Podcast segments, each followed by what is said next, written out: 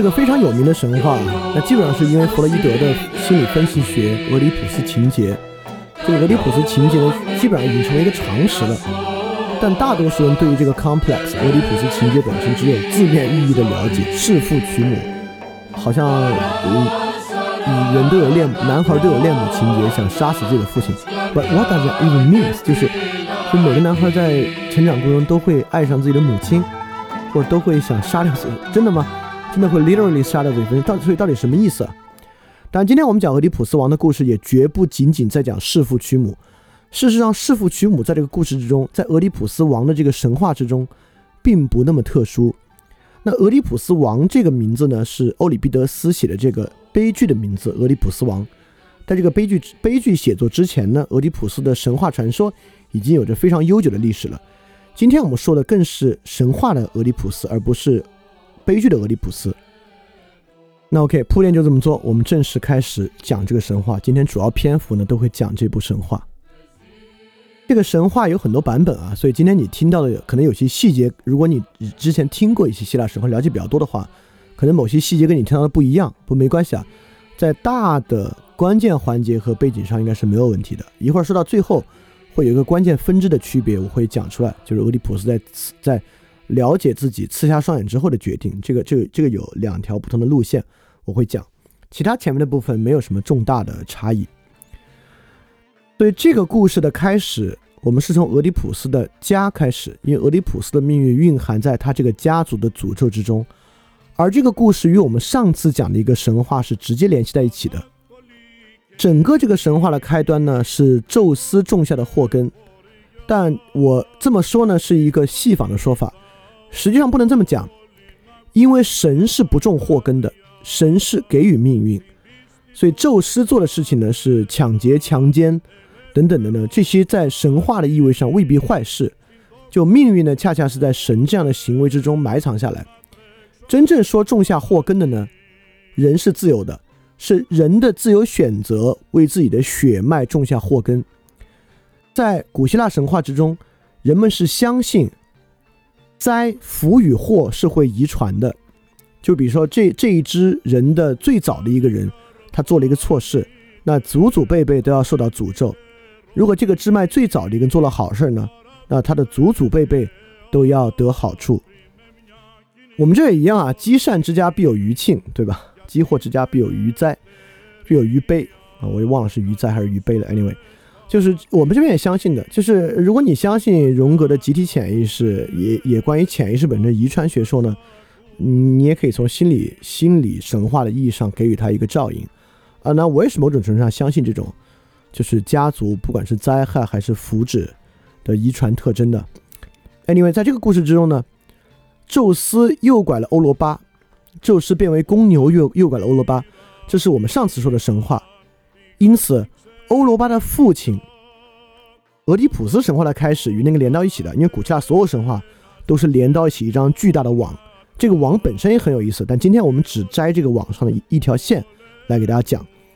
那么欧罗巴的父亲就差欧罗巴的几个哥哥们出去找欧罗巴，并且吩咐他们呢，找不到就不要回来，因为欧那个欧罗巴的父亲非常的爱他，所以欧罗巴的一位哥哥名为卡德摩斯 （Cadmus）。卡德莫斯呢就开始出去找欧罗巴，怎么找也找不到。当然了，因为宙斯把他拐到克里特岛上去了嘛，找不到就回不了家。因此他现在就没事无事可做了，因为他实在找不到自己的妹妹了。但是现在也不敢回家去，他就前去德尔菲神庙求神谕，就是到底该怎么做。这个德尔菲神庙呢，在雅典的南边，后来这个卡德莫斯建立的这个特拜城的东边，基本上处于希腊诸城邦的核心。所以德尔菲神谕就说啊，让卡德布斯一直往西走，找到一个牧场，你会在牧场上看到一只无缘的牛，就没有套圆的牛。你给这个牛呢套上圆，然后跟着这个牛走。这个牛在什么地方躺下来呢？你就要在那里建立你自己的国家，并给这个国家起名为特拜。所以卡德布斯就听了这个神谕，往西走。然后果然，在一片牧场之中，就一头牛没有套圆，他为啥套上圆呢？就这个牛就带着他走，这个牛走到一条河边，就非常惬意的躺下。那么这个 Cadmus 呢，就在此跪拜阿波罗神，就感谢阿波罗神为自己的这个神谕，他将在此呢建立自己的国家。这个神话呢，就是由 Cadmus 屠龙开始的。屠龙在西方神话中是一个核心意象，就是西方神话有屠龙传统啊，就是就是最后骑士娶公主了也得屠龙娶公主。这个屠龙在西方的神话和后期人格发展中呢，是一个关键意象。我们到之后再说。Cadmus 建立建立这个 t e b a i 之后呢，他就要去取水敬奉给阿波罗。但他发现这个河里的水啊，虽然供生活使用和人的使用是没有问题的，但这个水源去供奉神的话呢，还是绝对不够。他就差自己的仆人去到这个附近的森林之中，看森林有没有好的山泉。这几个仆人呢，就向密林之中走。果然看到一个好的山泉，但这个山泉呢，有一条龙，一条毒龙看守。这个毒龙呢，毒死了他所有的仆人。Cadmus 就想，哎，这我这仆人为什么还没回来？他就去往周围找，他也就看到这条龙，龙身边呢都是自己惨死的仆人。就 Cadmus 就非常的愤怒，然后就准备好了自己的兵器。呃，屠龙过程不表啊，跟这个龙搏斗，最后杀死了这个龙。杀死龙之后呢，这个 Cadmus 就要走，刚要走，雅典娜女神就出现了，说你别走。这个龙呢是战神阿瑞斯，这个首先啊，这个树林是战神阿瑞斯的圣灵，这条龙呢是这个密林的保卫之龙。你既然杀掉这个龙呢，那就相当了得。你杀掉这个龙呢，你就去看这个龙的龙牙，这些龙牙都是宝物。你把龙牙插在这片树林的地上。就会获得你建国，跟你一起建立国家之人。然后这个 Cadmus 就照办了，他把这些龙的龙牙拔出来插在地上。很快，这片密林就开始颤抖起来，从龙牙之处渐渐开始有一个长矛出来，渐渐开始有铠甲出来，渐渐的呢，就密密麻麻的从树林里长出了很多全身装铠甲的武士。这个 Cadmus 刚刚拿好自己的长矛和剑，想要应战。其中的一位武士就对这个 Cadmus 说：“请你不要阻拦我们兄弟之间的战斗。”说着呢，就刺向旁边的一位武士。最后，这些武士呢打作一团，血流成河。就大地母亲非常心痛，就觉得自己出刚刚生出来的孩子就这样自相残杀，特别心痛，就央求雅典娜让他们停止征战。最后，雅典娜呢也让他们停止征战了。最后呢，幸存下来五位，就 Cadmus 种下龙牙。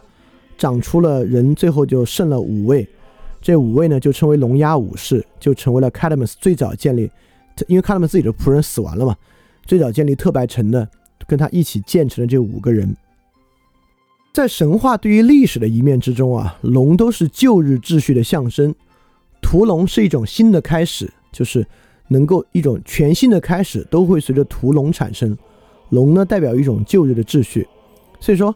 一边神话之中有一种东西叫 founding hero，或者叫 cultural hero，就是建立新秩序的英雄，一般就是三个东西，要么是发现了火或者盗火，要么是屠龙，要么是发现了新大陆，发现了应许之地。基本上神话之中，火、龙、新的土地的发现，就这种 founding hero 建立型英雄的一种特征。当然，绝大多数英雄在在。神话之中都是这种 founding hero，所以这个龙牙武士呢就成为。当然，龙牙武士我可以大家给大家插个小细节，对游戏比较感兴趣同学应该知道，有个著名游戏叫《黑暗之魂》。《黑暗之魂》之中呢有一个特别有戏剧性也大家很喜欢的一个部分，就是法兰的不死队。法兰的不死队呢守护深渊过程之中就在门口互相杀戮，不断的长出来，然后互相杀戮。这个地方肯定呢是从龙牙武士中获得的这个渊源。那么为了奖励卡德姆斯。在神的旨意之下建立这个新城，也屠龙，也是他自己。这会发现一个非常重要的东西啊，神就将一位叫哈莫尼亚的女神许配给他做他的妻子。这哈莫尼亚特别奇怪，这哈莫尼亚是谁的儿子呢？是战神阿瑞斯和爱神阿弗洛狄特的孩子。首先，卡德姆斯是在战神的树林之中。杀了战神的龙，按理说跟战神就不共戴天了呗。但神竟然还将战神与阿弗洛狄特的女儿许配给了他。战神与阿弗洛狄特这对也非常有意思。战神呢代表勇敢、杀戮、残暴、力量；阿弗洛狄特恰恰呢是爱神、美神、欢愉之神。所以说，本来战神与阿弗洛狄特结婚本身就有一种对立冲突、对立互补的意味。所以他们的女儿呢，恰恰名为 Harmony，Harmony 就是 Harmony。和谐的意思，所以说 harmony 本身呢是一个极其好的意象，就达到一种平衡。而 Cadmus 跟 harmony 结婚呢，其实确实代表一种巨大的祝福。也就是说，在你屠龙之后呢，虽然 Aris 跟你应该就是仇人了，但你依然可以娶 Aris 的女儿。在这个时候呢，Cadmus 本身呢和他的子嗣就应该能够非常平衡和平和的活下去。但这里面暗藏一个潜藏的诅咒。这个诅咒呢，就是龙牙武士，因为龙牙武士是战神阿瑞斯的保卫之龙，战神阿瑞斯森林的保卫之龙的龙牙长出来的，所以龙牙在这里面呢是一个潜在的不安定的因素，而这个不安定的因素呢，确实就一直伴随着 Cadmus 和他的后代。那么开始这个家族延续了，这家族延续我讲快一点，因为名字比较多，怕大家最后就是忘了，但但没关系，这些名字也不是特别多啊。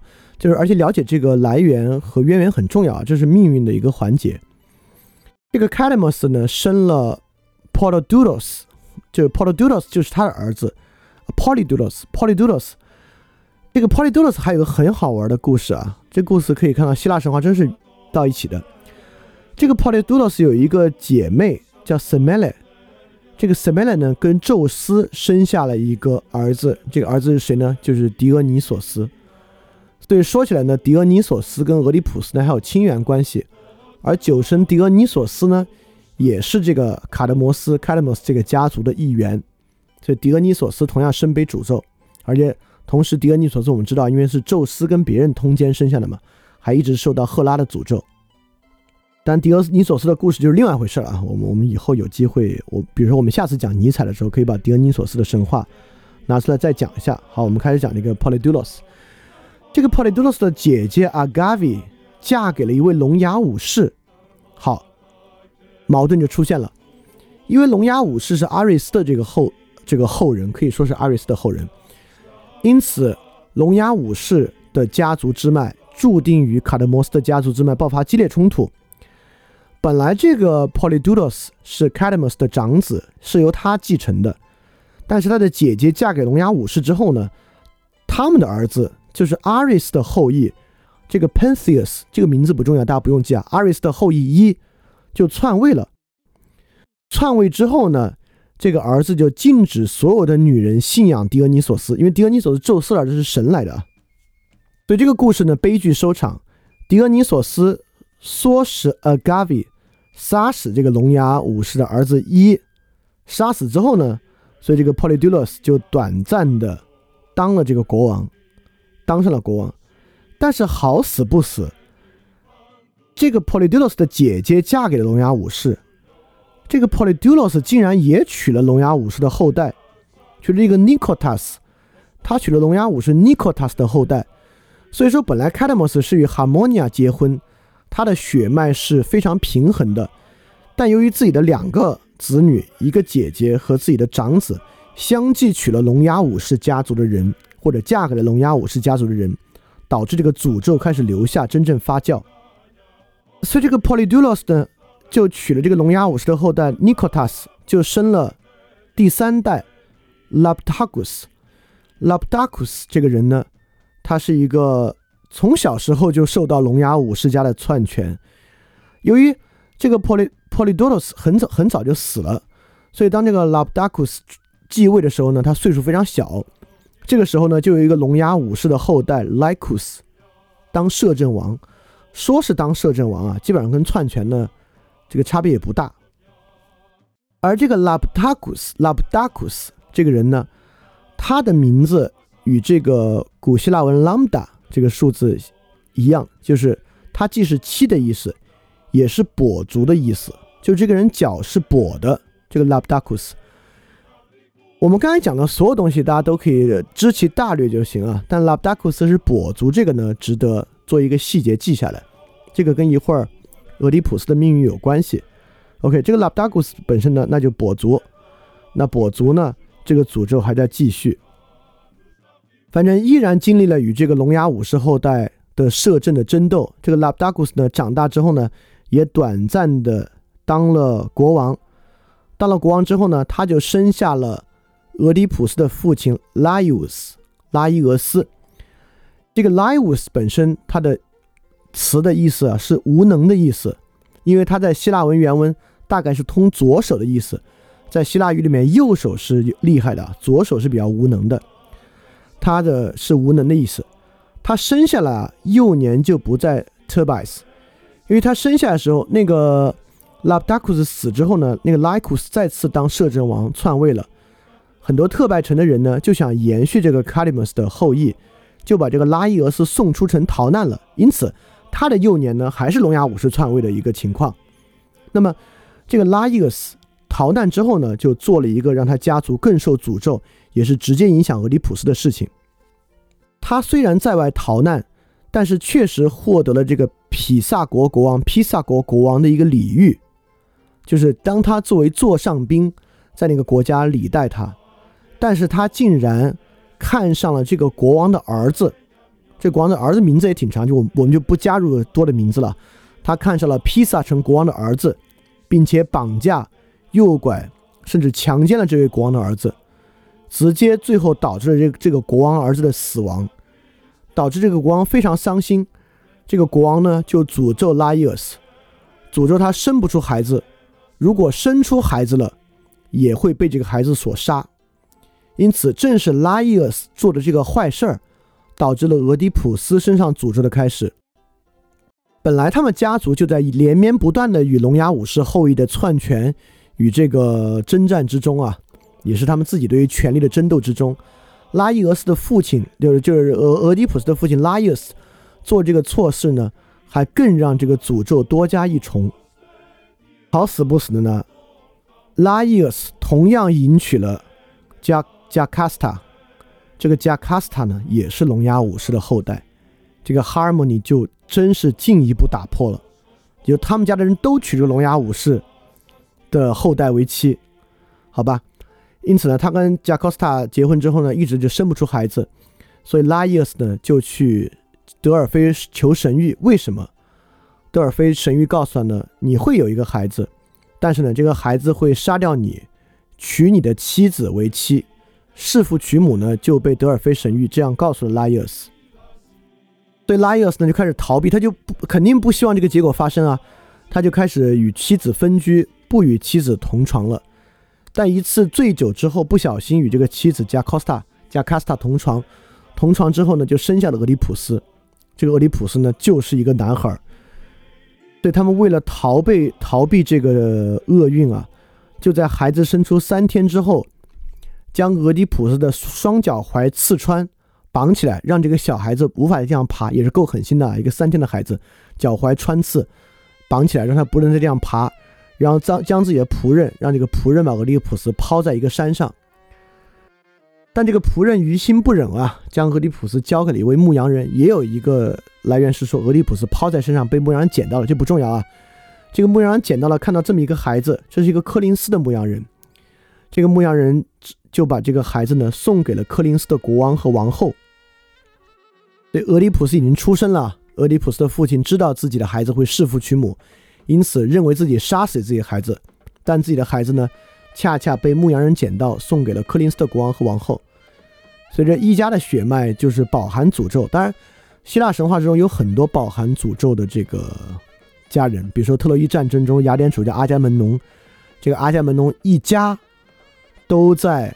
仆人与妻子通奸被仆人杀掉的诅咒之中，这家从第一个人开始就一直存在在仆人将会夺取自己的妻子的这个恐惧与这个杀伐之中。柯林斯国王和王后一直没有任何指示，因此得到这个孩子之后呢，视为至宝，取掉他脚踝上的绳子，然后呢，就为他疗伤。由由于脚踝被绳子勒勒肿了嘛，因此以为他取名俄狄浦斯。俄狄浦斯这个词的词根呢，在希腊语的意思是肿脚，就是脚踝肿胀的意思。这个地方就比较关键了。俄狄浦斯的爷爷 Labdacus 的名字是跛脚的意思，俄狄浦斯是肿脚的意思。在希腊城邦其实有一个传统，就是孙子会跟着爷爷的名字，与爷爷的名字有一些关系。所以俄狄浦斯虽然根本不是他们家人起的名字，是这个远在其他国家毫不知情的柯林斯国王王后起的名字，但竟然冥冥之中与自己的爷爷 Labdacus 的名字。取得了一些联系，这也是体现一个命运的串联的关系。对，由于俄狄浦斯的这个养父母没有子嗣呢，因此他就会成为柯林斯的国王。那么外边来一小孩就要当国王，导致这个柯林斯国家这个城邦中很多人的不满，尤其是从前呢为柯林斯立下过一些战功的人，他们本来想到这个国王没有子嗣，那最后国王要是当不了，就我来当国王了。但突然横空杀出一个俄狄浦斯来当国王。因此，他们就多有不满。在一次酒宴之上，就有一位酩酊大醉的人呢，斥责俄狄浦斯是 bastard，就是你是个私生子，你并不是，或者你是一个杂杂种，你并不是这个国王亲生的子嗣。因此，俄狄浦斯大怒，就去与自己的养父母对峙，说：“我不是你们亲生的吗？”当然，他这个被养父母否认啊，就养父母安慰俄狄浦斯，就当然你是我们俩亲生的，你是这个柯林斯未来的国王。那一般人听到这儿，应该就，OK，那当然好了，我当然愿意相信我自己有这种清白身世，是这个国王的子嗣，未来继任当克林斯的国王。但俄狄浦斯在这里做了一个非常不同的选择，就俄狄浦斯对这个事儿充满怀疑，这里极其应和了这个雅典传统中关于 Know yourself，认识你自己这个强烈的主轴。俄狄浦斯恰恰是审慎的。无法完全相信这个东西呢，导致他的日后的悲剧。但到底是悲剧还是好事儿啊？或者悲剧和好事儿，恰恰在狄俄尼索斯那里呢是混为混同的。我们一会儿会看到。那么俄狄浦斯呢，虽然自己的养父母安慰自己的很开心，但他依然去了德尔菲，向德尔菲求得神谕：我到底是不是柯林斯国王与王后的孩子？那么德尔菲神谕没有给他明确答案，但却告诉他了一个事情。德尔菲神谕告诉俄狄浦斯：“你会杀掉你的父亲，娶你的母亲为妻。”那俄狄浦斯大为震撼，就不敢回到柯林斯了，因为如果自己回到柯林斯，万一杀掉了柯林斯的国王，娶了柯林斯的王后，可怎么办？在这个时候呢，他的选择方法跟他的爸爸这个拉伊尔斯是差不多的，就是用这种消极逃避的方法。因此，俄狄浦斯不敢再回到柯林斯，就逃至。就往这个与这个德尔菲阿波罗神庙更近的特拜城逃，因此悲剧就开始了，真实正式的悲剧啊就开始了。所以说，know yourself 是要付出代价的啊，就是任何人，包括今天的人也是一样。如果你真要了解你自己，你是绝不可能在和和气气、开开心心中了解自己的。人怎么了解自己呢？在自我迷失的痛苦之中，渐渐了解自己。这个。希腊语的自我啊，自己就是 arrow，eros，arrow。那么 arrow 呢？这个忘忧果在奥德赛之中的作用啊，就是忘记自己。包括后面还有一位女妖，将这个所有的水手啊，就是变为了猪，就失去了自己。最后奥德修斯与女妖和睦之后呢，这个女妖就将这些水手啊又变回了人，他们又知道了自己，而且在这个。这个《伊利亚特》里面，当水手从猪变回自己之后呢，他们甚至比以前更好，更加俊美。所以这也预示着人在有一个初级自我，在对于初级自我的追寻之中，你便不是你了。最后你重新成为自我，并成为了一种更好的自我。所以整个对于自我的追寻啊，在希腊传统之中是非常非常强烈的。当然，这也可以说不仅仅是希腊传统啊，对于自我的追寻，我会相信是一个人类的普世主题。就之前我说过一个一个电影叫做《永恒和一日》，这个电影是希腊著名导演安哲洛普洛斯的一个作品。这个安哲洛普洛斯，我我之前在集合的节目里面曾经也讲过一句啊，就我相信所有导演呢都有自己的一个母题。那安哲洛普洛斯的母题呢，就是认识你自己。《永恒和一日》就是一个老人在死前再次重新的认识自己的过程。那么他其他的作品都是，就是他有一部作品叫《雾中风景》。就两位孩子去到外地寻找父亲的故事，就像一场奥德赛。他还有一个电影叫做《塞瑟岛之旅》，是一个政治家多年之后回到自己的故乡，在自己的故乡已经成为了陌生的一个地方，重新寻找自我的过程。所以，在这个希腊传统和希腊文化主题之中啊，确实有非常强烈的认识你自己的东西，而俄狄浦斯恰恰照应了这个传统，就是俄狄浦斯非常审慎的一定要认识自己，也恰恰是对自己的认识导致了悲剧的开始。所以说。俄狄浦斯的悲剧发生可以有两个部分：第一，俄狄浦斯的秋天，也就是卡德 m 斯这个血脉本身的本源性诅咒。这卡德 m 斯的血脉呢，就一路向下，一直随着一个和谐的状态一再被打破，一再娶龙牙龙牙武士的后代为妻，加入这个血脉，导致这个家族的平衡性一代打破的这个秋天不断下行的过程，也是这个英雄自己的意志。俄狄浦斯最后逃离柯林斯，走向特派呢，是一个比较消极的逃离。但是在柯林斯国王王后告诉俄狄浦斯：“你就是我们的亲生儿子。”俄狄浦斯不满足于这点，依然要去这个神庙求得德尔菲神谕的时候呢，是一个积极的自我的追寻。没有人强迫他，也没有命运以灾害或者利益相威胁或引诱，是他自己要追寻的。这是拉伊厄斯杀死俄狄浦斯，以及俄狄浦斯不回柯林斯，逃离柯林斯走向特派呢，是逃离命运；而俄狄浦斯追寻自己呢，是从中真正积极拥抱命运的部分。因此，在这个俄狄浦斯的故事之中，明显的能看出逃离命运者与拥抱命运者的不同。但这个不同绝不在于一个人活得好，一个人活得坏。我们可以看出，拥抱命运的人要付出更高的代价啊，但是却能得到好的结果。那么俄狄浦斯的悲剧呢开始了。特拜城事实认识斯芬克斯在附近肆虐。斯芬克斯在特拜城附近呢，经常设下关卡，询问过路的人问一个问题，如果能答出呢就放行，答不出呢就吃掉你。那么肆虐多时，特拜城人心惶惶。这时候老国王拉伊厄斯就要去德尔菲神庙求神的指引，怎么样能够杀掉这个斯芬克斯，或解决斯芬克斯的祸患。但还未走到德尔菲。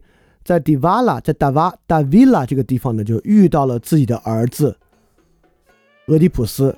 但这时候两人都并不知道，这个拉伊厄斯的这个车夫啊，就非常鲁莽的要求俄狄浦斯让开。俄狄浦斯血气方刚，不让，就与车夫打在了一起。这个拉伊厄斯也挺骄横的，就看有一个外乡人竟然敢打自己的车夫，他就下车用鞭子打他。但由于他年岁比较大嘛，那么这个。俄狄浦斯呢就失手杀掉了他，俄狄浦斯杀掉了所有的人，除了一位就逃走了。所以在这里呢，俄狄浦斯已经撞见了自己的生父，将其杀死。这其实非常的讽刺啊！俄狄浦斯一直想知道我是谁，know himself，知道他是谁，但在在追寻知道他是谁的过程中，却杀死了自己的来源，就生下自己的这位拉伊斯。也不得不说，这是悲剧中非常讽刺的一点啊。那么在途中呢，他就遭遇了斯芬克斯，也回答了斯芬克斯的问题。这个问题太有名了，我我就不重复了。就斯芬克斯什么人呢？清晨两条腿，呃，清晨一清晨四条腿，中午中午两条腿，晚上三条腿，这就不说了。俄狄浦斯答到这个问题，就闯关斯芬克斯。那么正是因为斯芬克斯的灾难肆虐，而俄狄浦斯杀掉老国王这个拉伊斯之后呢，这个消息传回城内。当时就由这个拉伊斯的兄弟，也是加科斯塔的这个兄长，在城内摄政。他就下了一道旨意，就谁只要能够解决斯芬克斯的问题，就能够成为特拜的国王，还能够娶这个老国王的妻子这个叫卡斯塔为妻。那么，俄狄浦斯自然因为解决了斯芬克斯的问题呢，就娶了叫卡斯塔为妻。那整个这个德尔菲神谕就应验了。他杀了自己的父亲，娶了自己的母亲为妻。那么弑父娶母啊，绝对不是俄狄浦斯视其所视，他认识他自己，他绝对不是以弑父娶母的方式认识他自己的。但我们得说回到那个神话与诗的关系啊，弑父娶母是一个遮蔽，对吧？就俄狄浦斯如此的盲目，如此的荒唐，杀掉了自己的父亲，娶了自己母亲，在这个时候呢，应该是他简直愚不可及，是他最愚昧。最受到蒙蔽的时候了，但我们之前说过诗的特点啊，去蔽正是解蔽，解蔽也是去蔽，因此，在他愚昧的顶峰，杀了自己父亲，娶了自己母亲的时候呢，也蕴含着解去遮蔽的开始，是真正能够找寻到自我的起点，真正了解我是谁，在这之中呢就彰显了。如果俄狄浦斯就相信了自己的养父母，认为自己是养父母的子女，留在柯林斯做王啊，应该就是没有机会真正了解他自己了。那随后，俄狄浦斯真正了解自己的旅程就开始了啊，他真正开始了解他自己。但同样的代价非常惨重。时间一过十几年，俄狄浦斯与自己的母亲啊，已经生下了四个孩子，两男两女，两个儿子，两个女儿。本来一切祥祥和和，进入一进入到一种什么也不必多做的阴性状态。但这个时候呢，遭遇开始了，特拜城瘟疫肆虐，在瘟疫之中呢，老百姓没办法了，就向俄狄浦斯求助。俄狄浦，因为俄狄浦斯是一个很有能力的人啊，就特拜城在他的治理之下呢，非常非常的兴盛。那么所有人民城邦的人也很相信他。那俄狄浦斯也很关心城邦的人民，就说不要紧，我已经差了我的叔叔克里克克里昂去求德尔菲神谕了。话说着，克里昂就从德尔菲神庙回来了。德尔菲神谕说，这场瘟疫是因为老国王拉伊厄斯的死尸骨未寒，还未找到凶手。如果凶手不能被找到，这场瘟疫就将持续肆虐。因此，这个俄狄浦斯就亲自承诺啊，要举全城邦之力，承诺找到凶手。而找到凶手之后，一定严惩不贷，要将这位凶手流放。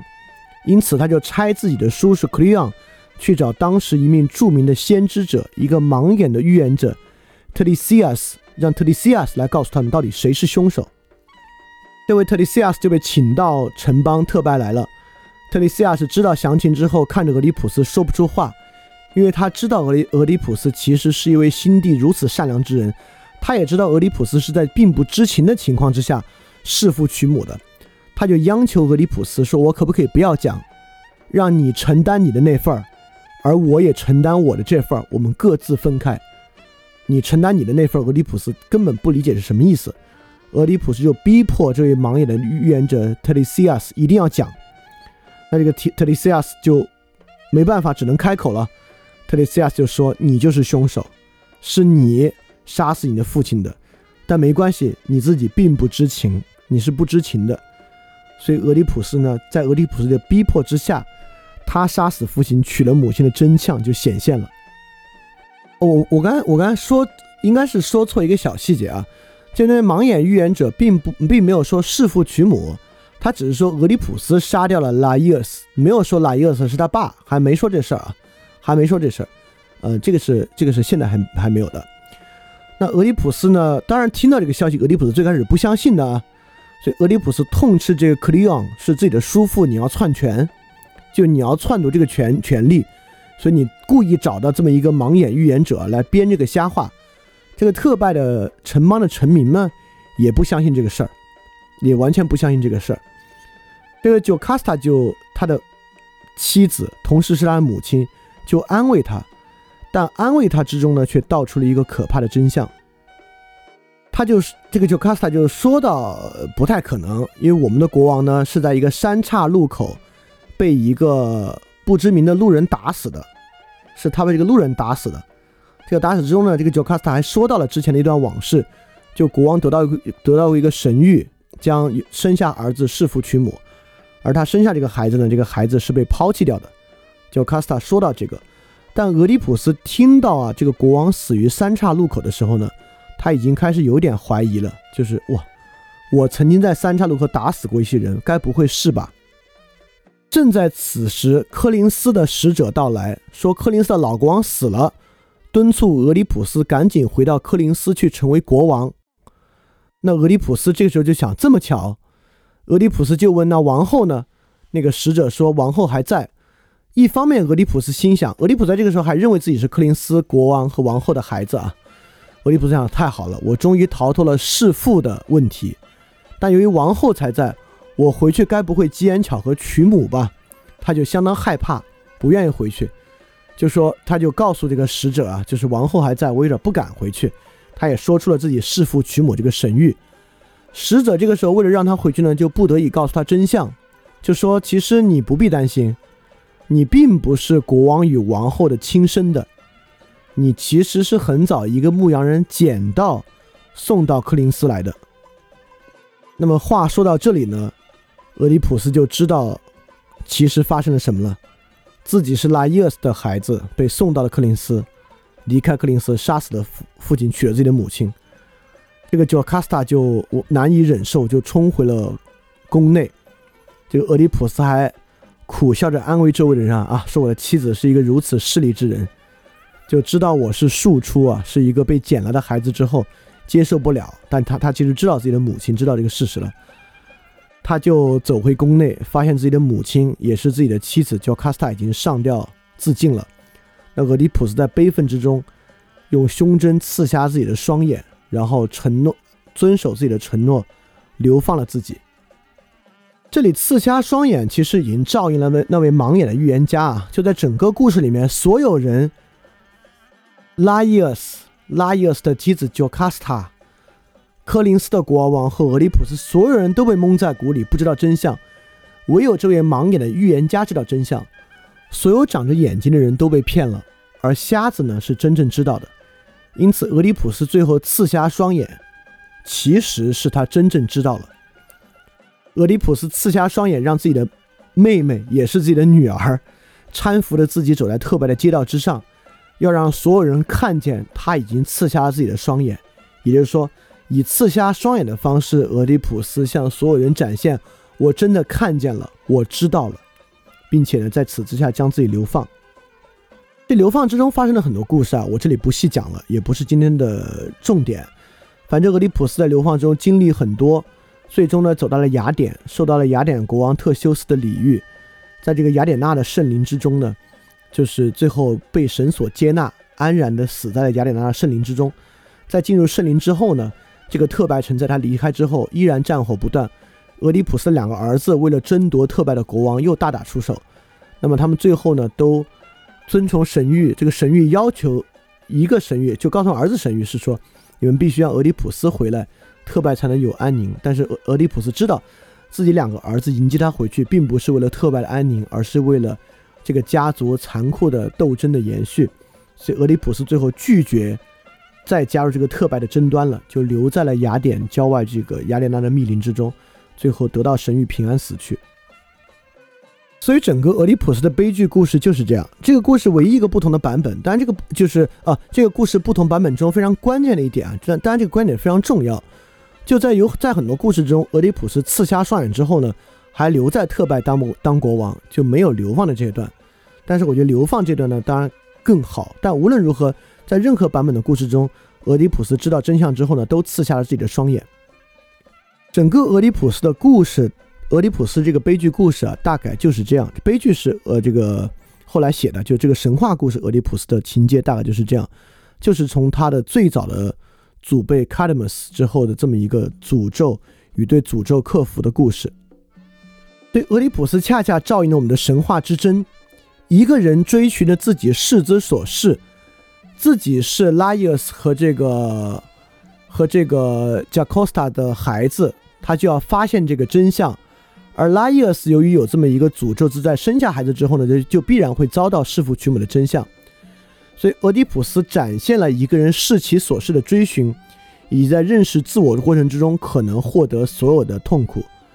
所以，整个俄狄浦斯的故事其实是一个人获得自己完整人格的故事，真正走向成熟的故事，也是真理降临的故事。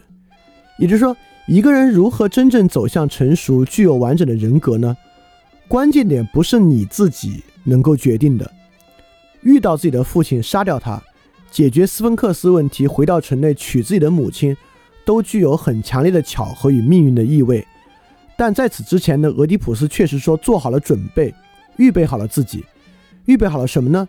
一种审慎的自我发现。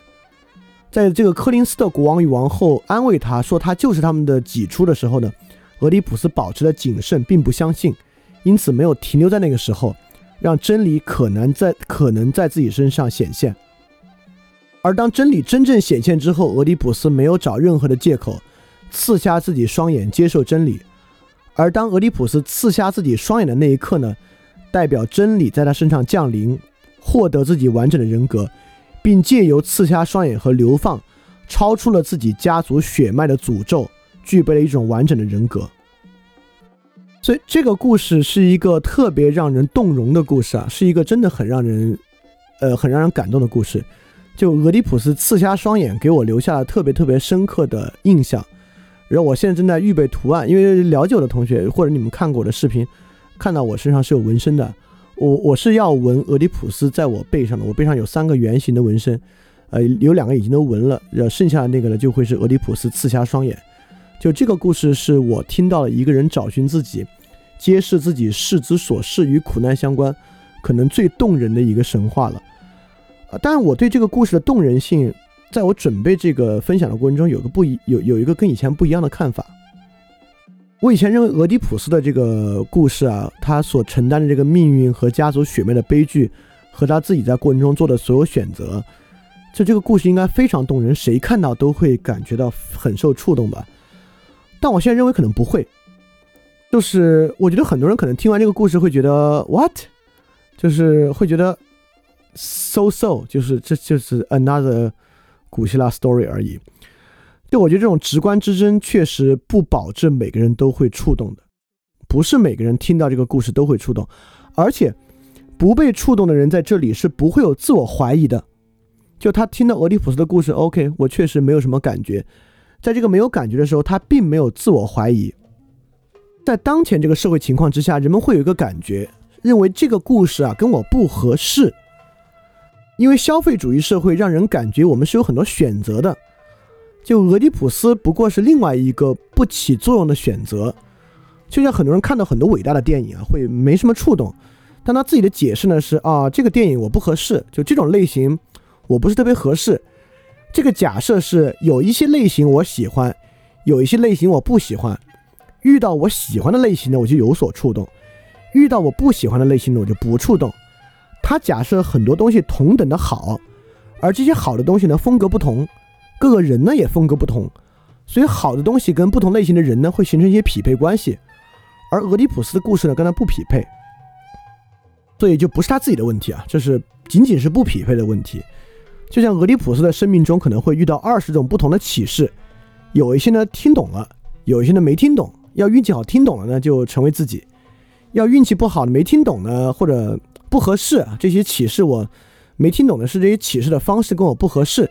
就错过了，但这个神话绝不是这样的。也就是说，实际上啊，这种真正能够提观直提供直观之真的神话、电影、人生的经历，背后能够保全此直观之真的来源，可能是一个。这一个来源的事儿，我们可以一会儿再讲。这个一个来源的事儿有点深了，一会儿再讲。但重点我想说的是，认为不同的神话电影。像消费品，像个餐厅，像不同的菜系，像不同的音乐风格一样，音乐风格都 gone too far，像不同的服装潮流风格一样，有些呢跟我合适，有些呢跟我不合适，有些呢我能受触动，有些呢我就感觉不到，仅仅是一种风格上的区分，这个想法是完完全全错误的。就如果听完俄狄浦斯的故事不受触动，看完那些大师啊，比如英英格玛·伯格曼或者。塔可夫斯基的很多电影，你不受触动，比如看这电影不受触动，绝不代表哦，这电影跟我不合适，我可能适合别的一些很经典的电影。不不不不不，就是你现在确实丧失感受到此直观之真的能力。那同样，你这个神话不受触动，电影也不不也很难触动。你在生活中遇到类似的问题经历，也很难从此经历中获得触动。所以，当人们听到这些故事、这些神话，看到这些电影，经过那些经历却不受触动的时候呢，这个时候切不可想象啊，这东西我不合适，这东西呢可能我要找到另外类型的我才可受触动。你应该意识到啊，这是你的问题。俄狄浦斯是一个如此著名的事，当然你可以说那是你讲述的不好，你讲的太平铺直叙了，你没有声情并茂讲出来，possible。所以你可以去再找一个，呃，就专门在网上有有有一个应该有很多讲述俄狄浦斯的。话剧吧，应该很多。俄狄浦斯这么著名的剧，应该排过无数次，网上一定有。或者你就去看欧里庇得斯的这个剧本啊，看看能不能受到触动。当然，也有可能是我讲的原因。反正我想说的是呢，这个故事啊，我会认为它是一个一定能够深刻的触动人的故事。尤其是触触动现代人。俄狄浦斯神话为什么在弗洛伊德这里得到这么大的复兴？是因为这个神话不像很多其他希腊神话是那种共同体神话，这个神话是一个很现代的神话。什么叫现代的神话呢？我们知道现代人心灵的两部奠基作品，分别是卢梭的《忏悔录》和陀思妥耶夫斯基的《罪与罚》。就这两部作品，都是一个人向内探究自己的内心，以及他自己的罪孽。与自己心理状态的两部文学作品，这两幅作品启发和启示着现代人的心灵。而在所有希腊神话之中，俄狄浦斯神话恰恰是一个最贴近这种现代主题的。就一个人向内探究自己的罪和自己的经历，自己是谁的这样一个神话，它的主题与这种现代主题最紧扣。因此，由于俄狄浦斯在我看来是一个如此现代的神话故事。因此，现代人听到这么一个自我追寻的故事，付出了这么大的代价，这么真实的去接受自己是谁的结果，他应该深受其触动。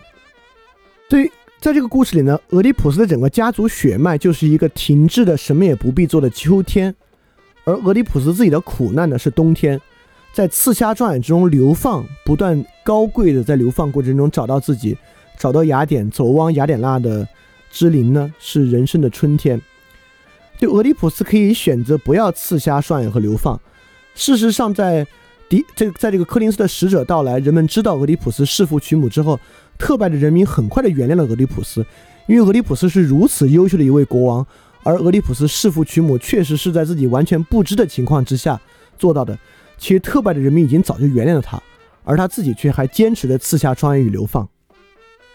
而更早的时候。当养父母告诉俄狄浦斯不必担心，他们就是自己亲生儿子的时候，俄狄浦斯已经早就取得过自己的忘忧草。在这个地方，俄狄浦斯可以停下来，安然地继承柯林斯的王位，留在柯林斯当柯林斯的王位，不必去这个德尔菲神庙求一个神谕，自己会弑父娶母而逃离柯林斯。如果不去的话，也没有后面的故事。